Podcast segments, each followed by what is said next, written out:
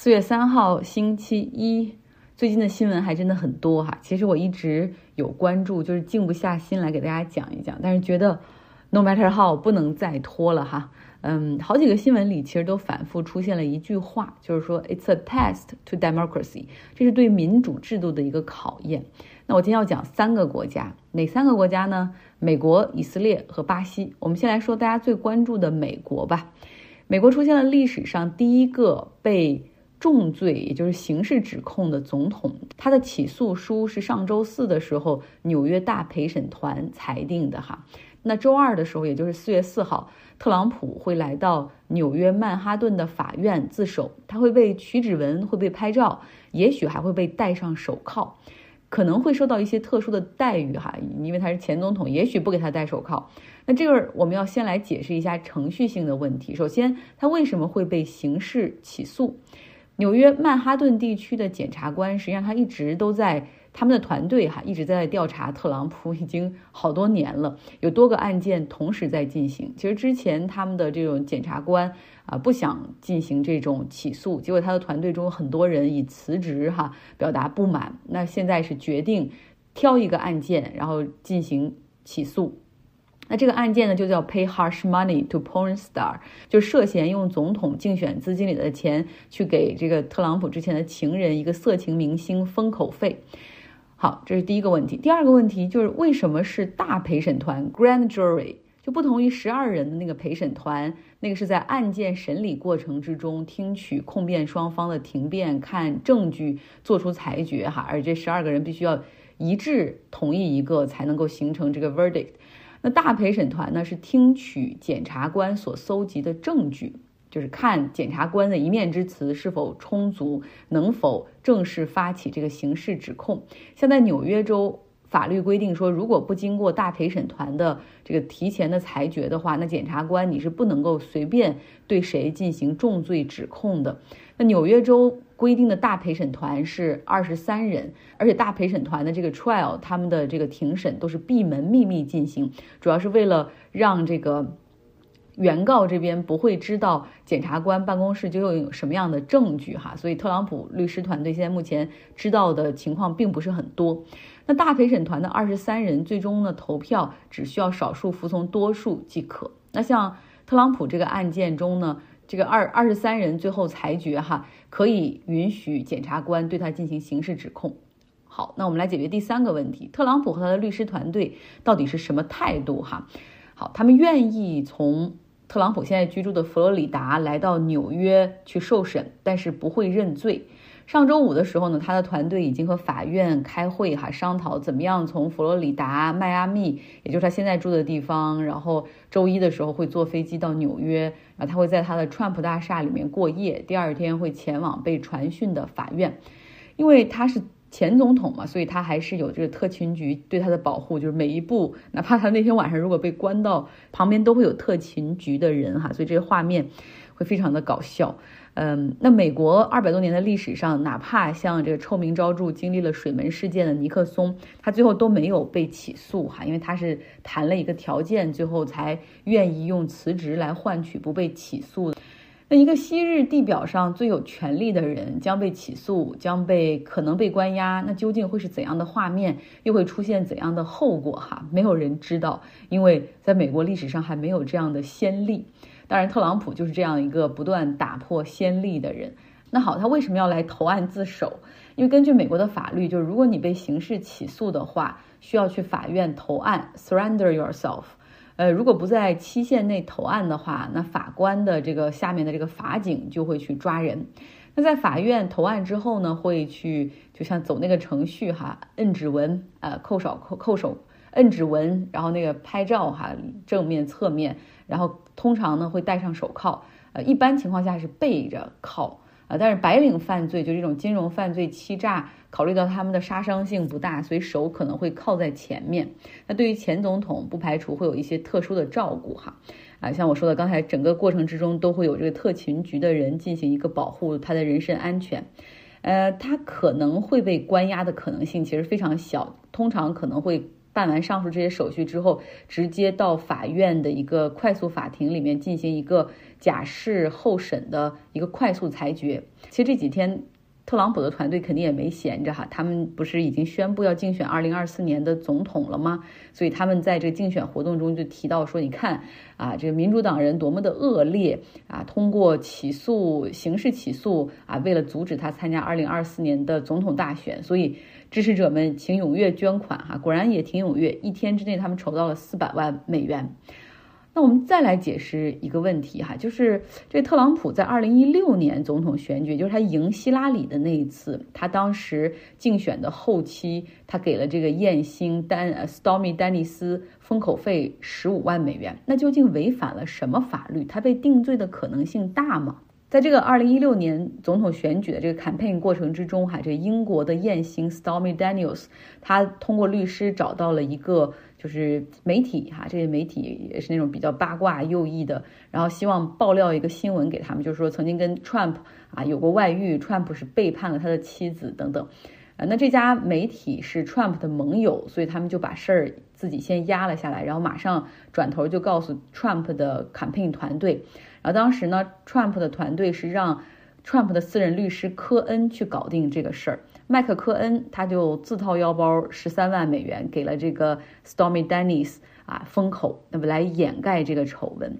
根据检方这边所流露出的一些信息，哈，就是说，那这笔钱怎么给律师科恩报销，对吧？那就是每个月再通过法律咨询服务费，然后每个月给一些，每个月给一些，就把它加在这个费用里面。这样的话，你就不必披露一个大额金额的用途，你就可以掩盖这个丑闻。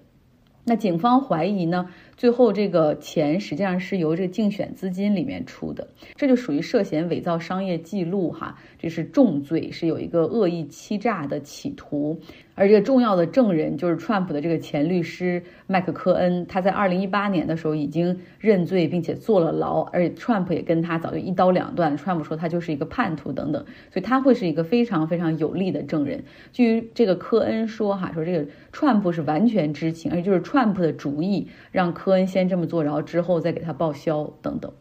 那好，回到今天的主题哈，为什么说叫 a test to democracy？就是为什么是对民主的一次测试？就俗话说，法律面前人人平等。那是不是因为他是前总统，他犯法了就要被优待或者要给予豁免呢？这样公平吗？那同样，这个 democracy 的另外一面，还是硬币的另一边，就是有一些国家有前总统不断的被起诉的传统，像韩国，呃，朴槿惠。他入狱啊，他的当然有问题。这卢武铉因为卷入贪腐丑闻，然后遭检察官调查。他一向很清廉，后来因为他妻子哈这个被收受贿赂的证据确凿，然然后就他决定最后是跳崖自杀身亡。啊，再往前说什么卢泰愚也因为啊贪腐丑闻被判入狱，当时还给判了个无期，后来也被赦免哈。这新总统上任之后会翻前任的旧账，通常会被认为是。政治斗争的一个极端的表现，然后包括政坛分裂到一个什么程度的标志。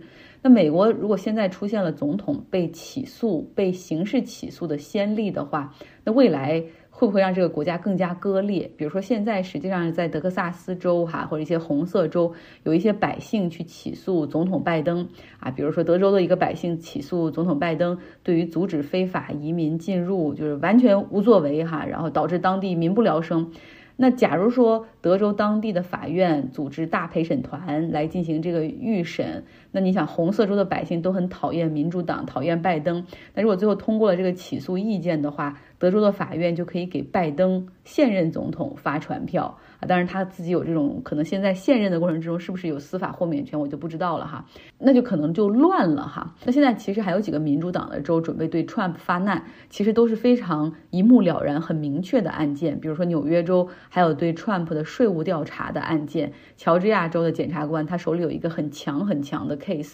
呃，是特朗普干预选举结果产生的那个案件，证据非常的多。就所以现在一些保守州，包括和特朗普正准备较劲儿选二零二四年这个共和党内总统候选人的那个佛罗里达州长德桑蒂斯，他也出来说哈，就是我要不管怎么样，我挺 Trump 哈，我不允许自己州内有人去起诉 Trump 的案件发生。因为特朗普他的这个他的 Trump Corporation 它是坐落在纽约，所以纽约那边是有一个执法权。然后另外呢，你想，然后这个这佛罗里这 Trump 现在住在佛罗里达，所以佛罗里达的这边的 Judiciary 他们也有一个一个这个裁决执法权，所以他相当于是要封住哈，在佛罗里达州起诉 Trump 的这个路径。所以这就是 Trump 的事儿哈。那我们继续往下说，除了韩国之外，其实还有一个国家也有前总统。被指控，然后拉去坐牢，那就是巴西。他的现任总统卢拉，哈，我们知道他也之前也当过总统。他之前因为贪腐罪名成立，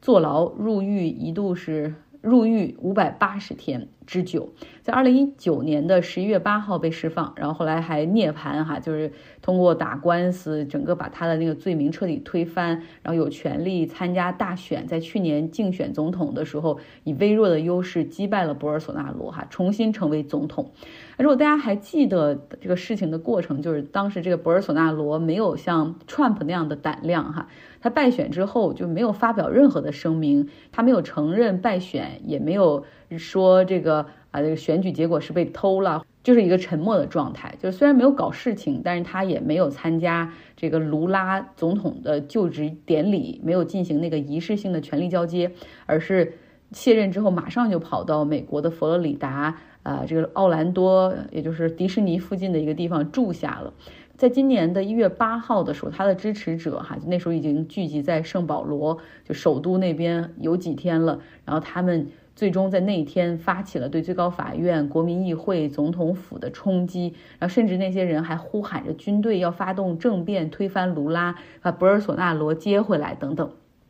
这博尔索纳罗在推特上只是很淡淡的哈谴责了一下支持者的这种暴力行为。啊，但是没有说太多。那巴西的检察官实际上也在考虑是否要对博尔索纳罗进行一进行一个指控，哈，看他是否涉嫌煽动啊这种暴徒冲击啊，毁坏什么财物或者民主制度等等。然后另外呢，他还有其他的案件，那就是涉嫌贪腐。有媒体报道说他有一次出差，然后从沙特那边弄回来三大箱的珠宝啊，这可能也会是一个问题。他们叫钻石门。我们之前不是说过博尔索纳罗在美国待的时间有点长吗？之前还办了一个旅游签证的延期，是不是？那上周四的时候，博尔索纳罗决定返回巴西。哈，他抵达巴西的时候穿着是巴西国家队那个黄色的 jersey 那个衣服。其实穿国家队的队服对于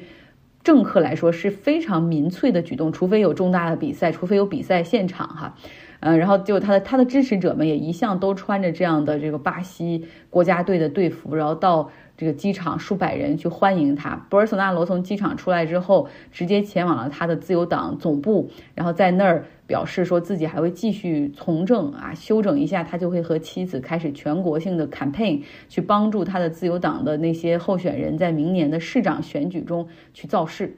博尔索纳罗今年六十八岁，呃，以这个现在政坛政客们的标准来说，他还年轻哈，而且他有三个儿子都是议员，所以他决定重新回到巴西，重新从政哈，好像并不让人感觉到意外。呃，不过这时候要看检察官是不是会去封锁他，对不对？会不会对他进行起诉？要不要能不能够把他扔到监监狱里面去？所以这就是一个 a test to democracy，实际上就是美国可能走向的那个极端的情况，就是选举完了司法啊，这极端分裂的民意和极端分裂的社会。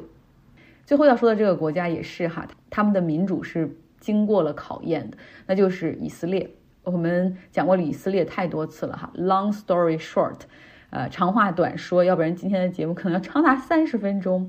内塔尼亚胡他不是要改变、彻底改革以色列的司法系统，就是说只要议会可以投票超过 majority，就超过半数，那就可以否决最高法院的裁决。这招致了以色列国内持续不断的非常强烈的抗议。那大家看到了很广泛的那种联合去一起反对内塔尼亚胡，包括工会哈总工会啊，这个现役军人、学生、医生，甚至包括以色列的对吧？然后商户、普通商户把门关起来不做生意啊，然后包括以色列的外交官和工作人员，这个是在其他国家你可能永远看不到的一个场面。在三月二十七号的那一天，以色列的这个使馆、领馆在多个国家都被迫关闭，因为。外交工作人员决定罢工一天来抗议他们所服务的内塔尼亚胡政府的这个行为，那像以色列驻纽约的总领事，甚至以辞职来表达自己的不满，哈，有这么激烈的反抗，主要是在之前的那个周日，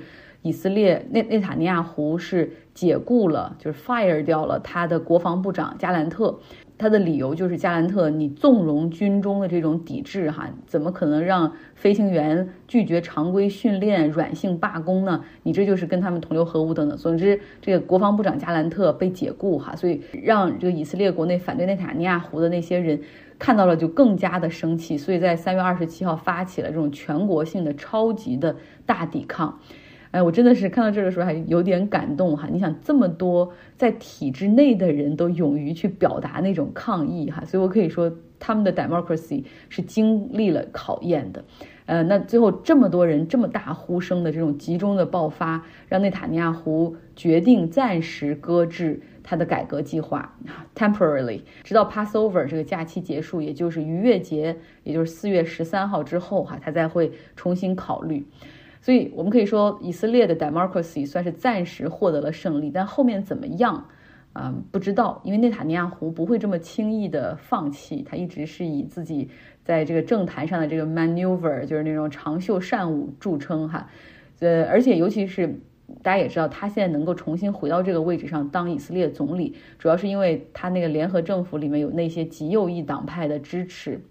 而。进行司法改革是他对极右翼党派的承诺。那些极右翼党派都是就是那种反同性恋呐，然后希望说未来他们可以通过在国会中这种投票的方式，就推翻以色列通过最高法院建立的同性恋合法的那些权利，他们可能希望被。把它取消啊，remove 剥夺掉。然后另外，你知道这些极右翼的以这个以色列人是要把阿拉伯人也赶出去的，甚至要剥夺他们的财产权、选举权，这些事儿他们都干得出来。如果如果这个法律让他们通过的话，未来会是非常可怕的哈。所以这也就是为什么好多人一定要站出来去保护以色列的这个司法体制。其实改天我们可以找机会讲一讲，在所有国家里面，你可以看到以色列的司法的这种权力是特别的大的，但是它大有大的原因。哈，大家站出来需要保护它，也有保护它的原因。好，如果内塔尼亚胡特别轻易就放弃了这种司法改革，那他的那个联合政府中的那些极右翼的人就会撤走哈，那他的联合政府就会崩塌，党派会走人，然后他也会呃从这个总理的位置上呃跌下马，然后大家重新再选。所以内塔尼亚胡可能还是会再坚持下去哈。呃，因为这些极右翼的党派真的很决绝，就在三月二十七号那些全国大罢工，要求停止这种司法改革的步伐的时候，这些极右翼的党派也给自己的支持者说：“你们也要走上街头，因为别忘了，到底是谁赢得了大选，咱们才是 majority 哈，就是嗯，咱们这个极右翼和右翼联盟才是，我们也要去抗议，要大声喊出你的诉求。所以，也非常的分裂，对不对？我们岂不说？”呃，以色列和巴勒斯坦的问题，就是以色列这个国家的内部也是很民意割裂的，所以以色列的麻烦远远还没有结束哈，也许对他们的 democracy 的考验才是刚刚的开始。好了，今天就说到这儿哈，就是真的有太多的新闻，觉得不讲不行了，就希望跟大家做一个这种陈述、总结、update。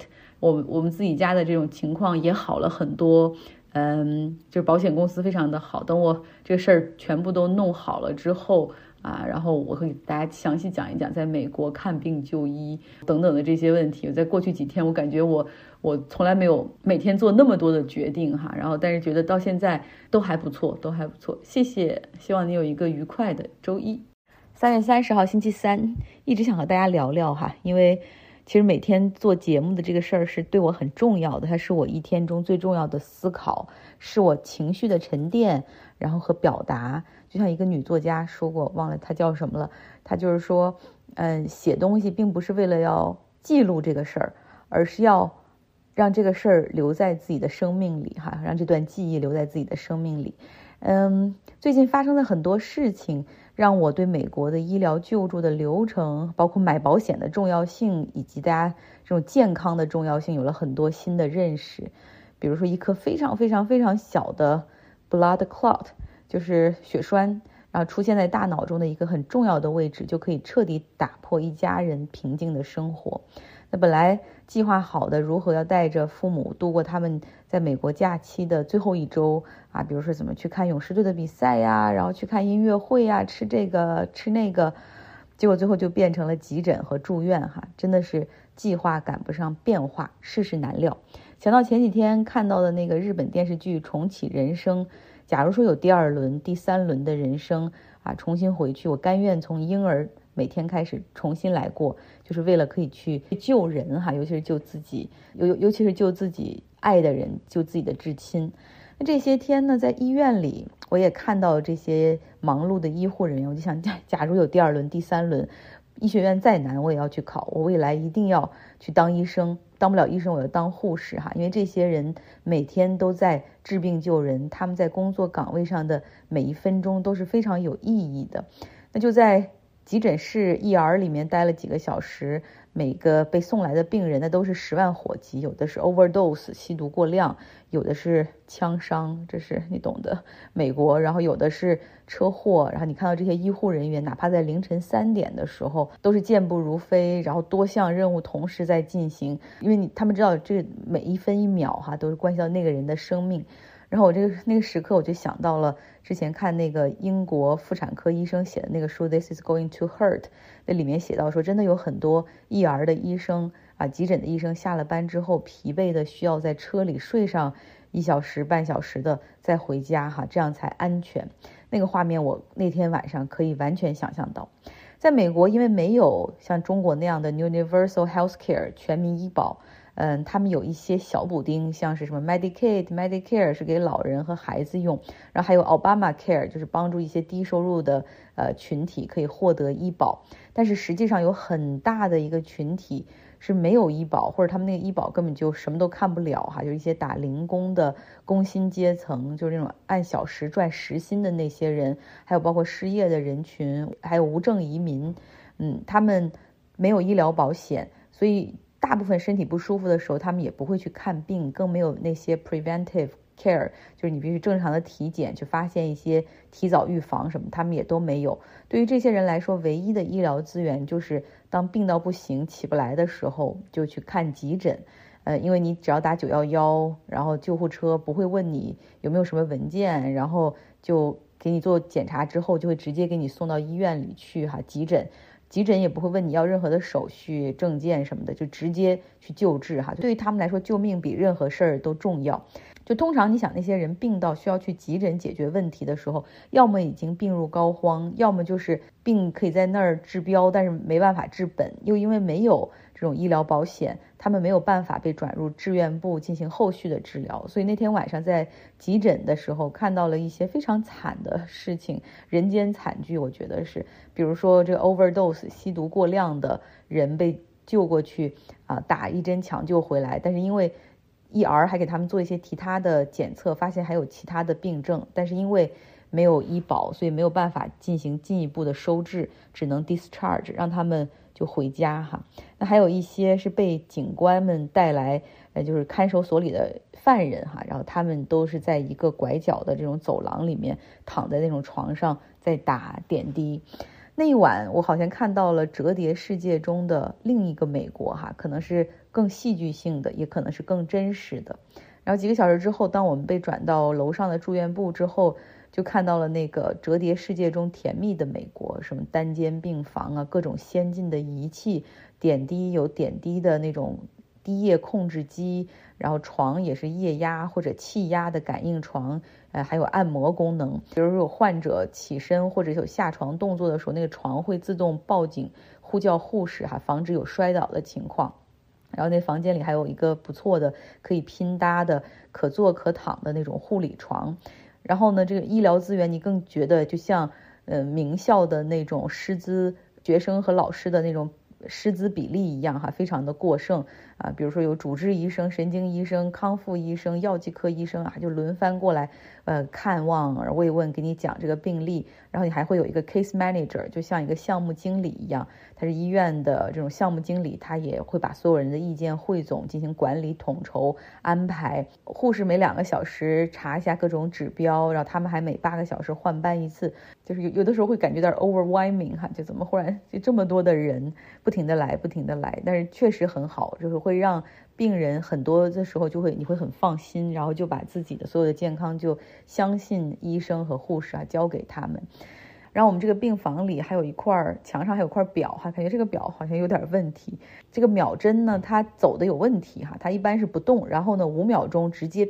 就是非常急速的到下一格。有点蒙太奇哈，让我产生了一种非常不真实的感觉。那就是这是不是一场梦 啊？这是不是一个暗示？就这都不是真的哈。真的希望这是一场梦。哎，不过其实情况现在也都每天都在好起来。我们也很庆幸这个血栓并没有发作在啊他们回程的这种飞机上。然后在这儿呢，就是有很好的这种医疗条件和康复条件。有有的时候会跟自己说，究竟是祸还是福，可能要放到更大时间的维度哈，去来定义和思考。就像我们最近读书俱乐部看那个《钢铁、细菌和枪炮》那本书一样，嗯，你要用更大的维度去看事儿，可能就更容易想得开。本来是想讲讲新闻，但是又好像不能不说最近缺席这么长时间的原因。最后，最后，最后，我真的很想跟大家说。Health is not guaranteed，就是健康可不是就是随便随随这句话我甚至不知道该怎么翻译。但是 health is not guaranteed，就是你不能够去把自己的健康过度消耗哈，尤其是到了一定年龄的时候，一定要注意身体。嗯，必须，比如如果是抽烟的朋友，必须必须求你们了，一定要戒烟。烟是中风、心脏病的重要诱因，这还不不包括癌症呢，那更是。就是没有一，我觉得吸吸烟没有一个好处，说不出一个好处，坏处真的是每一个都是极限的坏处。嗯，简单的说哈，就是吸烟，呃，可以让就是吸烟尼古丁它会刺激血管进行收紧，这就很容易让本来可能就这种不太畅通的血管造成堵塞。像我爸抽了四十年烟，总是说没办法戒，可是现在他碰都不想碰了哈。希望大家可以引以为戒。呃，我有时候总是在想，说一个大政府是不是应该制定对于百姓更好的政策，尤其是当它有很多的数据啊，可以去看这个 correlation，就是吸烟和人的寿命，然后吸烟和住院，吸烟和国家为此所支付的医保等等，应该去帮助百姓远离香烟。啊，虽然说不至于说直接禁烟哈，禁止香烟，但是你可以完全提高香烟的这种消费税，让一包香烟最便宜的也可以贵到六十元。那么行为经济学就可以调整大家的这种动作了，就你会少抽烟，对吧？有的国家有很多国家真的在这么干，嗯，不过我最近其实说到这个大政府的政策，我也看到了美国犹他州哈，他们跟我一样，就是觉得社交媒体短视频太垃圾了，让人成瘾，尤其是对于孩子的身心发育，包括智力成长都极为不利啊。但是他们做了一个好像这个世界上没有第二个国家敢做的。事儿，那就是出了政策，禁止孩子使用社交媒体。他们所谓的孩子是十八岁以下的。然后，所谓社交媒体就是一切 social media，包括 TikTok、Instagram、Facebook，哒哒哒哒。我估计，可能中国的微博也算社交媒体，WeChat 不知道算，可能那个朋友圈就不能看了。嗯，除非父母签署这个授权书。那如果签署授权书之后，就意味着父母可以看到这些内容，那就有很多孩子就说这太不公平了，因为我对于我们这代人来说，社交媒体就像我们的日记一样，那相当于是我们记日记啊，要么禁止记日记，要么要么记日记可以给父母看。所以看到这个大政府如果这么做，那确实是有点吓人。不过犹他州的政府自己还挺有理的哈，就是说你们所有人都觉得都知道这个不好，没有人敢做什么，但是我们愿意哈，先为大家尝试一下，我们不愿意再浪费这些孩子的生命在这些烂东西上。好，今天的节目就是这样，希望你有一个愉快的周三还是周四了。我现在说实话，真的已经不知道是哪一天。然后希望所有人都可以。健康平安。